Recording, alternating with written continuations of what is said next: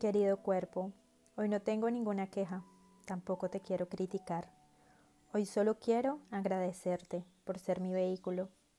Quiero que sepas que te acepto tal y como eres y agradezco el milagro de tenerte. Hoy elijo cuidar de ti como te lo mereces y honrar cada día tu compañía. Elijo alimentarme sanamente y ejercitarme lo necesario para sentirnos fuertes y vitales. Prometo que serás mi amor eterno. Prometo ser compasiva contigo y escucharte. Y prometo darte tiempo.